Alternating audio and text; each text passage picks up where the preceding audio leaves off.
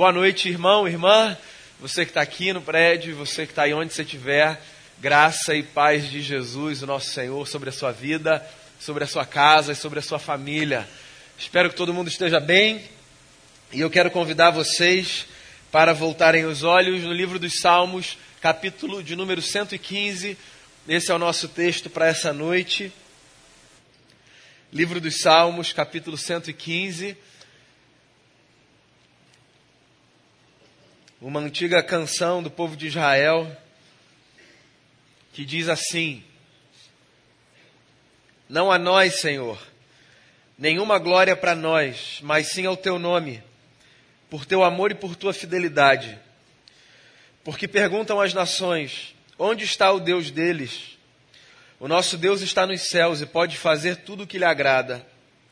Os ídolos deles, de prata e ouro, são feitos por mãos humanas. Têm boca, mas não podem falar, olhos, mas não podem ver, têm ouvidos, mas não podem ouvir, nariz, mas não podem sentir cheiro, têm mãos, mas nada podem apalpar, pés, mas não podem andar, e não emitem som algum com a garganta. Tornem-se como eles aqueles que os fazem, e todos os que neles confiam Confiem no Senhor, ó Israel, Ele é o seu socorro e o seu escudo. Confiem no Senhor, sacerdotes, Ele é o seu socorro e o seu escudo. Vocês que temem o Senhor, confiem no Senhor, Ele é o seu socorro e o seu escudo. O Senhor lembra-se de nós e nos, e nos abençoará. Abençoará os israelitas, abençoará os sacerdotes, abençoará os que temem o Senhor, do menor ao maior. Que o Senhor os multiplique, vocês e os seus filhos Sejam vocês abençoados pelo Senhor, que fez os céus e a terra. Os mais altos céus pertencem ao Senhor, mas a terra ele a confiou ao homem. Os mortos não louvam o Senhor, tampouco nenhum dos que descem ao silêncio. Mas nós bendiremos o Senhor desde agora e para sempre. Aleluia. Esse é o Salmo 115, uma antiga oração, uma antiga canção que a gente encontra nesse livro que é um compilado das orações e das canções do povo de Israel. E esse salmo é um salmo particularmente importante, eu penso assim, porque ele nos serve como uma espécie de lembrança cotidiana de um dos maiores perigos que nós corremos na vida: o de permitirmos que o nosso coração seja seduzido pela idolatria. Pois então, quando a gente pensa em pecado, uma palavra que é bastante religiosa, certo? É muito natural que o nosso imaginário seja levado, por exemplo, para alguns atos, ou algumas ideias, ou alguns desejos que geralmente estão alocados no campo da moral, dos costumes e da sexualidade. No imaginário popular, quando a gente pensa em pecado, a gente quase que imediatamente é transportado por uma listinha de coisas que são feitas ou que são deixadas de fazer e que estão nesse campo de uma moralidade quase que superficial.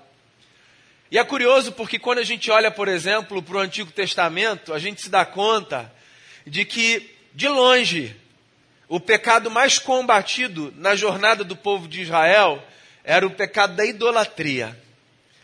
E eu acho que esse problema é um problema sobre o qual a gente precisa falar com um pouco mais de frequência. Porque eu tenho uma hipótese aqui, e você pode concordar ou não comigo.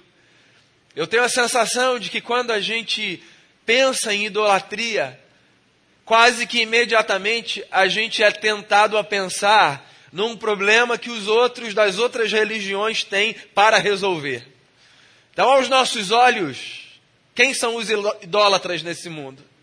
São aqueles que não conhecem o nosso Deus e que não servem o nosso Deus, e que dedicam então o seu coração e a sua devoção a outras divindades. O problema da idolatria no nosso imaginário evangélico é sempre um problema do outro. A gente está, na nossa leitura superficial, resguardado desse mal, porque se a gente conhece o Deus que se revelou em Jesus, então a gente conhece o Deus verdadeiro e nós não somos idólatras, são sempre os outros, que estão nos outros arraiais.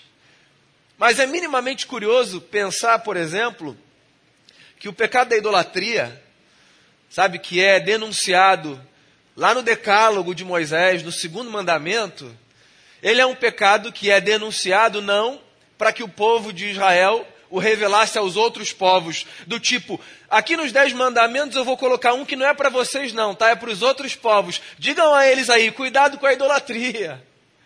O pecado da idolatria é denunciado nos dez mandamentos, que nada mais são do que esse código ético incipiente para o povo de Deus. Em outras palavras, não tem como a gente olhar para o texto, por exemplo, lá do Êxodo, no Decálogo, e imaginar que esse problema é um problema do outro.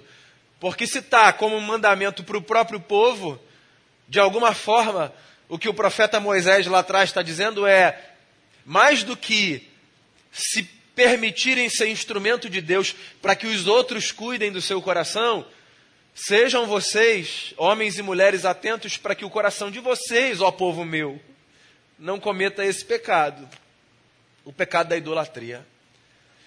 E se eu tivesse que definir aqui para você nessa noite em que consiste o pecado da idolatria? Eu o definiria da seguinte forma: o pecado da idolatria é essa vacilada que a gente comete sempre que os nossos olhos, que devem estar postos no Deus que nos fez e nos chamou para uma vida de aliança, são desviados desse Deus como fonte de segurança, de conforto, de sentido e de estabilidade, e são postos em qualquer outra coisa. Então, sempre que os nossos olhos são tentados a serem desviados do Deus que se revela em Jesus e a serem postos em qualquer outra coisa, barra pessoa, como fonte de segurança, de sentido, de propósito, então a gente está nesse lugar de transgredir esse mandamento. E eu falo isso sempre no Conheça Sua Bíblia, por exemplo, que é essa nossa agenda de estudo bíblico de segunda-feira, sabe? Acho que uma das razões que nos levam a pensar na idolatria como um problema do outro é porque dificilmente nós, que professamos essa fé, por exemplo, permitiremos que o nosso coração seja seduzido por outras divindades de outras religiões. A gente tem um compromisso firmado, uma trajetória de fé. E é difícil que a gente olhe, por exemplo, para uma outra representação de divindade, sabe, de uma outra confissão religiosa e diga: Ah, sabe que hoje eu vou conversar com aquela divindade ali? É muito mais fácil que a gente cometa o pecado da idolatria dando a outras coisas que não dão nos, nos halls, sabe, das divindades que há nas religiões do mundo, dando a essas outras coisas esse lugar do divino na nossa história. É muito mais fácil eu cometer o pecado da idolatria tratando, por exemplo, a minha esposa, os meus filhos, a minha família, o meu dinheiro, o meu status ou qualquer outra coisa, se fosse como se fosse um Deus na minha vida. Quando a gente coloca o pecado da idolatria nesse lugar, a gente percebe como ele está muito mais próximo de ser cometido por mim e por você do que a gente imagina. E esse texto aqui do Salmo 115 é um convite a que nós resistamos à sedução da idolatria. E o texto começa de uma forma interessante, com o salmista reafirmando um compromisso que ele faz. Não a nós, Senhor, nenhuma glória para nós, mas sim ao teu nome por teu amor e por tua fidelidade. Não a nós. A nossa vida não se resume em construir o nosso nome e a nossa glória, mas fazer com que a nossa existência cumpra um propósito nesse mundo. O de fazer com que as pessoas percebam a tua beleza. Esse deve ser o propósito de vida de todo mundo que se encontrou com Deus, que é revelado na face de Jesus. Viver de tal forma que através da sua vida a beleza de Deus seja vista. Então você pode colocar isso como um propósito para a sua vida. Você pode pensar no seu trabalho, você pode pensar no seu casamento, você pode pensar na, na, maneira como você exerce a sua cidadania, você pode pensar na forma como você educa os seus filhos, você pode pensar em qualquer área da sua vida e você pode fazer essa oração todos os dias: Senhor, que hoje eu cumpra esse propósito de fazer com que a tua beleza seja vista pelas pessoas, através de mim. Então chama para si essa responsabilidade, sabe? Porque dizer não a nós, Senhor, mas ao teu nome seja a glória, do ponto de vista abstrato, é muito simples. Se tudo que dar a Deus glória significa é cantar uma canção como essa que a gente cantou, que é belíssima, então a gente esvaziou o sentido desse desafio. Porque o sentido desse desafio de dar a Deus glória não significa reproduzir cotidianamente um, um coro que lembra a Deus que a glória é dele. Ora, Deus sabe que a beleza é dele. O desafio de dar glória a Deus tem a ver com caminhar todos os dias acreditando que através dos nossos atos e do nosso proceder, alguém pode ver a beleza de Deus nesse mundo. Então toma esse desafio para você, mata essa bola no peito e vai para a vida desejoso de fazer com que através da sua jornada, tão falha e limitada como a minha, as pessoas possam ver a beleza de Deus nesse mundo. É interessante porque o salmista avança e ele expressa esse lugar que eu diria ser o lugar mais tentador para a gente cair no pecado da idolatria. O lugar no qual, por causa do silêncio de Deus ou da demora de Deus, nós somos questionados. E aí? Onde é que ele está que não vem te ajudar? Esse lugar do silêncio de Deus ou da demora de Deus é o lugar mais tentador para a gente tropeçar e cair nesse pecado da idolatria. O salmista diz isso aqui. Parece que ele está escrevendo essa canção num momento em que o seu Deus aparentemente não está fazendo muitas coisas. Ou pelo menos ele não está conseguindo perceber as coisas que Deus está fazendo. E nesse momento em que a gente não consegue perceber as coisas que Deus está fazendo, a gente é muito tentado a questionar se de fato ele continua a fazer ou tem interesse em fazer. Porque o silêncio de Deus é muito angustiante para a gente. Esse negócio de ajustar o nosso relógio com o relógio dos céus, isso é muito desafiador. Porque a gente tem uma certa ansiedade que é nossa, e uma agenda que é nossa, e desejos que são nossos, certo? De forma que, se a gente puder fazer com que essa agenda divina acompanhe a nossa, será o melhor dos mundos. Então, porque a gente teme a Deus, a gente até começa a oração dizendo assim: Senhor, o Senhor é soberano. E eu sei que a vontade do Senhor é perfeita, boa, agradável. Aí a gente vem para outra parte, que é da honestidade. Mas se o Senhor puder atender mais rapidinho do que o Senhor, assim, de repente planejou atender, vai facilitar muito a minha vida. É ou não é? Com essas palavras ou com outras palavras, a nossa tentativa é de fazer com que a agenda de Deus e com que o tempo de Deus se encaixem na nossa agenda e no nosso tempo. E eu não estou aqui para condenar ninguém que faz isso, porque eu teria que condenar a mim mesmo nesse lugar, porque eu sou esse sujeito ansioso, que nas minhas orações digo a Deus: não tem como antecipar só um pouquinho. Mas o negócio é, a gente precisa entender que Ele sabe mais do que a gente, e conhece as coisas melhor do que a gente. Sabe que nesse sentido eu me lembro muito de um trechinho do livro do profeta Jeremias, quando ele escreve para o povo que está lá no cativeiro da Babilônia.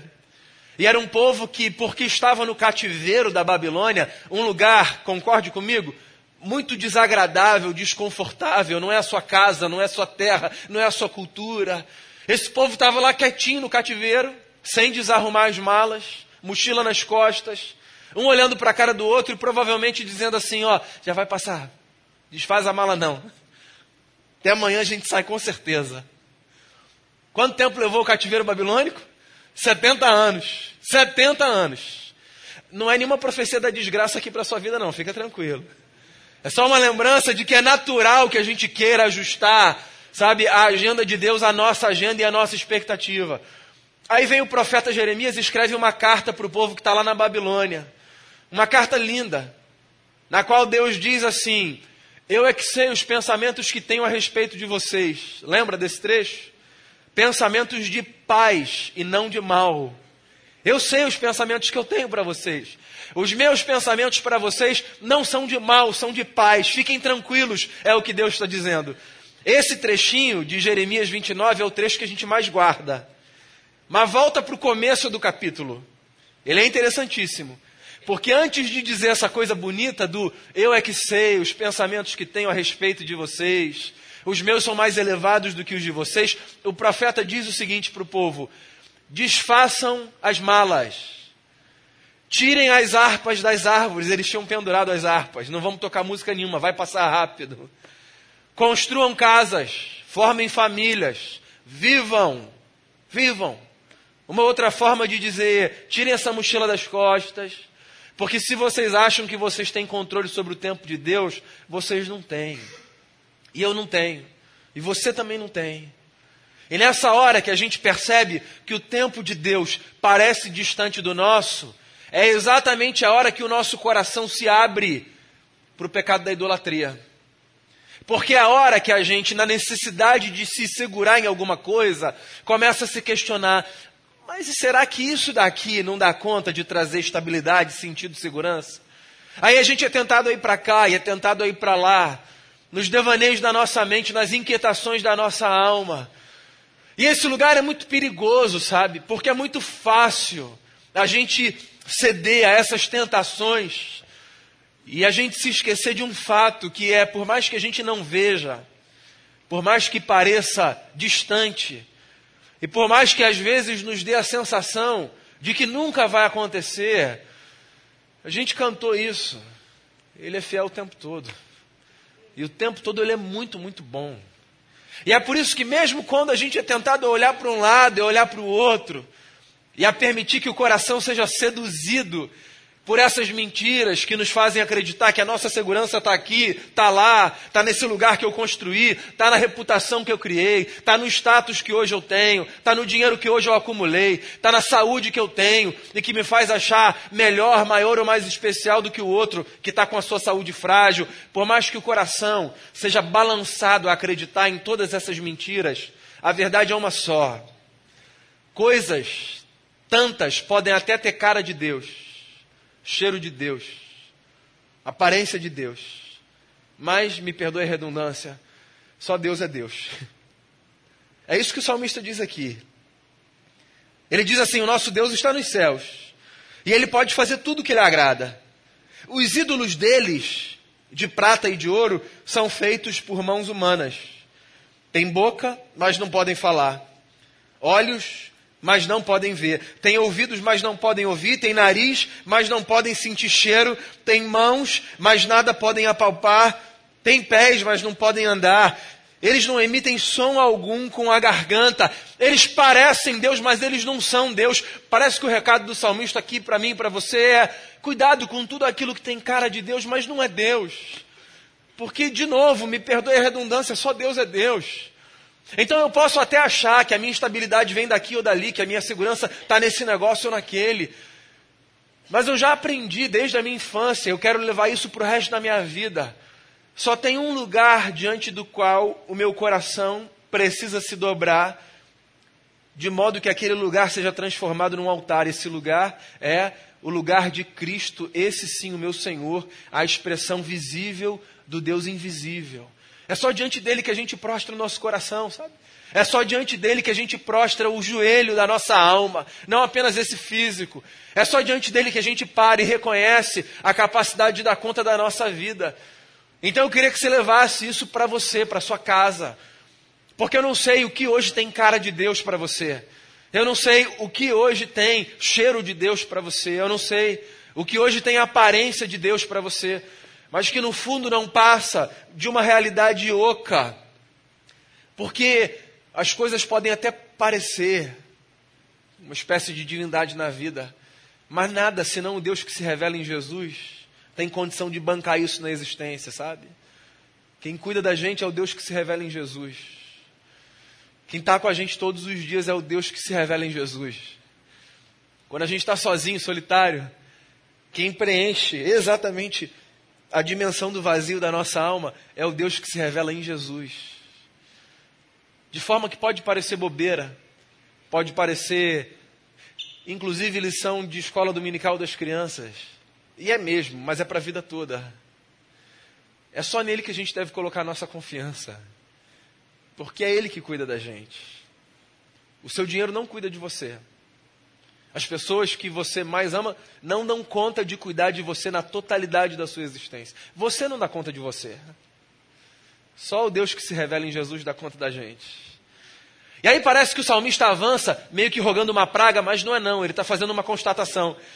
Porque depois de descrever, sabe, esses falsos deuses, ou seja, todas essas coisas que são inanimadas porque se parecem com Deus, mas não têm um ânimo, a vida de Deus, o salmista diz assim, ó, se tornem como eles todos os que o adoram. Você sabe que você pode ler isso de duas formas: como uma praga jogada ou como uma constatação feita. Eu prefiro ler como uma constatação feita, porque eu não acredito que praga pega. Só de mãe. Mas depois a gente conversa sobre isso. Eu acho que é uma constatação. A gente se torna como aquilo que a gente adora, sabe? Isso pode ser maravilhoso ou terrível. É por isso que eu escolhi todos os dias refazer esse voto de adorar Jesus Cristo, porque é como Ele que eu quero me parecer. Porque se eu estiver adorando outra coisa na minha vida, às vezes sem perceber, eu vou me transformar nessa outra coisa. E essa é a tragédia da existência. Tem gente que se transforma em coisa, porque adora coisa. E aí toma forma de coisa, é reduzido ao tamanho de coisa, ao vazio de coisa, ao valor de coisa. E a gente não é coisa, a gente é gente. É por isso que é bonito encontrar um Deus que se revela num humano. Não é só porque é um mistério glorioso, Deus coube numa pessoa. É porque nele a gente pode ver finalmente como a gente deve ser. Porque em Jesus a gente vê Deus como ele é e o homem como ele deve ser. É por isso que eu resolvo todos os dias enxergar Deus na face de Jesus, na ética de Jesus, nos atos de Jesus, nos ensinos de Jesus. Eu leio a Bíblia, mas eu quero encontrar Jesus na Bíblia, sabe? Eu leio a Bíblia, mas da Bíblia eu sempre venho para esse lugar que é e o Cristo dentro disso tudo. Porque, inclusive, a Bíblia é um compilado de textos que apontam para Jesus. Ele é verdadeiramente a palavra de Deus, acerca da qual a Bíblia testemunha. É nele que eu vejo Deus como Ele é todos os dias, e é nele que eu vejo o homem que eu devo ser todos os dias. E é por isso que eu adoro, porque eu quero ser como Ele, não apenas remido por Ele, mas ser como Ele. Paulo diz isso numa das suas cartas. Ele diz que ele considera tudo que ele tem como perda para ganhar uma coisa: ganhar a Cristo Jesus como seu tesouro. E aí ele avança e diz assim: não apenas ganhá-lo como meu tesouro, mas ser encontrado nele. Eu acho isso lindíssimo. Paulo diz assim: Eu quero que quando me procurem, me achem em Jesus. Parece que o que ele está dizendo é o seguinte: Eu quero que quando olharem para mim, vejam uma espécie de Paulo e Cristo ali, sabe? Ou o Paulo que está sendo todos os dias transformado à semelhança de Cristo nosso Senhor.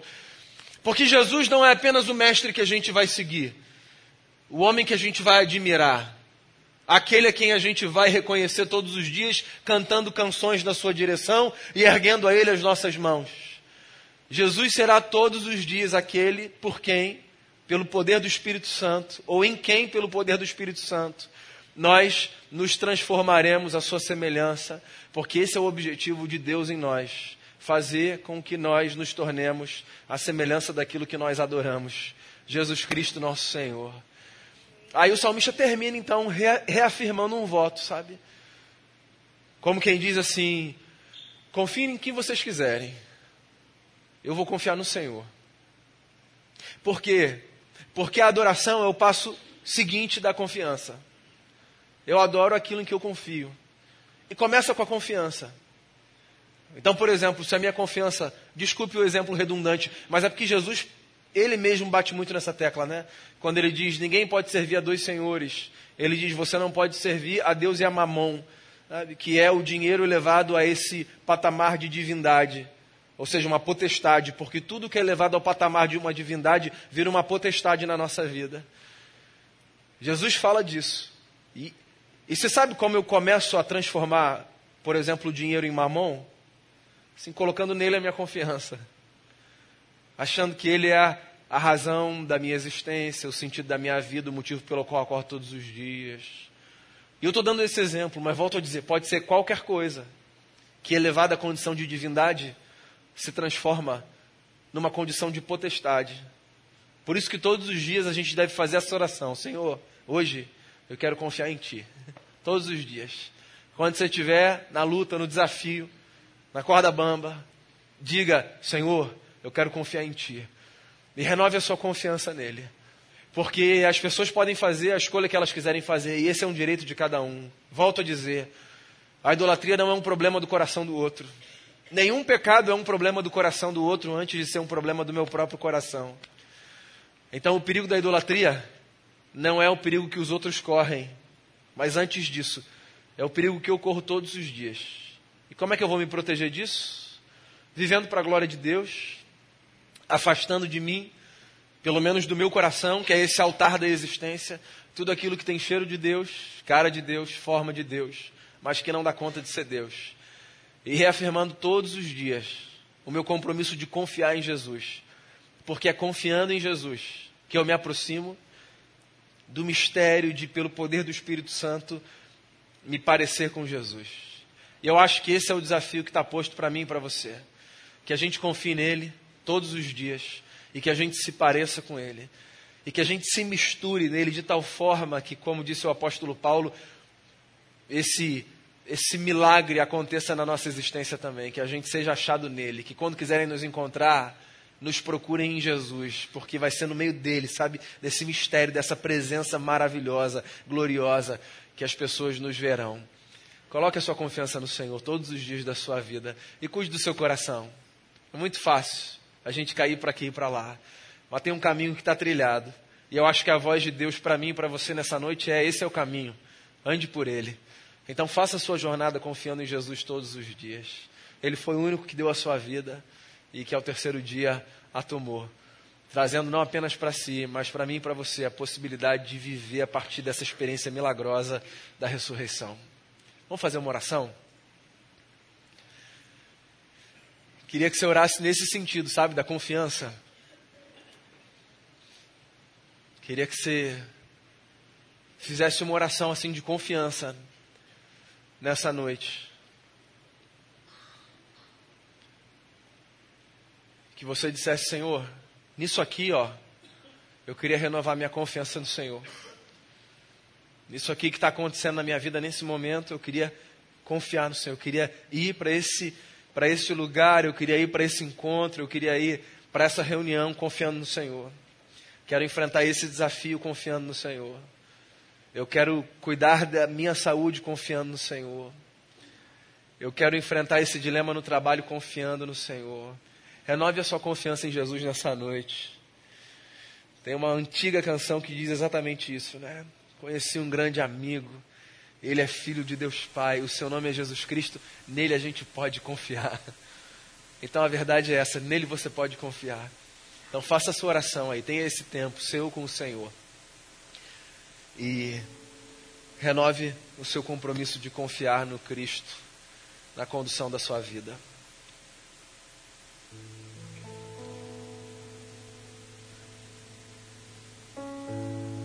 Senhor, nós bendizemos o teu nome, porque só o Senhor é Deus na nossa vida. Um texto como esse não está posto para nos estabelecer como juízes das escolhas que os outros fazem para si. Às vezes a gente perde tanto tempo e tanta energia tentando cuidar do coração alheio, dizendo: olha lá o pecado da idolatria, aqui e acolá. Senhor, a gente precisa cuidar tanto do nosso coração, porque é tão fácil a gente desviar os olhos de Jesus. Eu me lembro de Pedro, nosso irmão na fé, ousado, pedindo ao Mestre para andar por sobre o mar, mas vacilando quando, ao invés de olhar fixamente para o seu Cristo, atentou para a força do vento, para o tamanho das ondas, afundou. Esse é um retrato da nossa vida. Sempre que a gente vacilando, escolhe não olhar para Jesus como aquele que é a fonte da nossa segurança, aquele em quem a gente deve colocar a nossa confiança. Todos os dias a gente corre esse risco de afundar. Porque sempre que a gente confia, em última instância, em qualquer outra coisa que não seja no Senhor, não tem jeito, a gente afunda. Então a gente quer confiar no Senhor. O Senhor revelou para a gente a face de Deus. E é no Senhor que a gente vê como Deus é e como a gente deve ser. E a gente quer seguir essa jornada, assim, seguindo os passos de Jesus vivendo como Ele e agradecendo a Ele por esse amor tão grandioso, dizendo: Bendito seja o Cordeiro de Deus que tira o pecado do mundo. A gente está aqui nessa noite, a gente vai se aproximar da mesa, essa lembrança mística do corpo que foi ferido, do sangue que foi vertido para a remissão de pecados, é o que diz a tua palavra. Então, que seja uma noite também de renovarmos a confiança no Cristo que nos acolheu em torno da mesa e nos ofereceu um perdão que dinheiro nenhum nesse mundo pode comprar. Continue a ministrar o nosso coração em tudo que a gente fizer nessa celebração.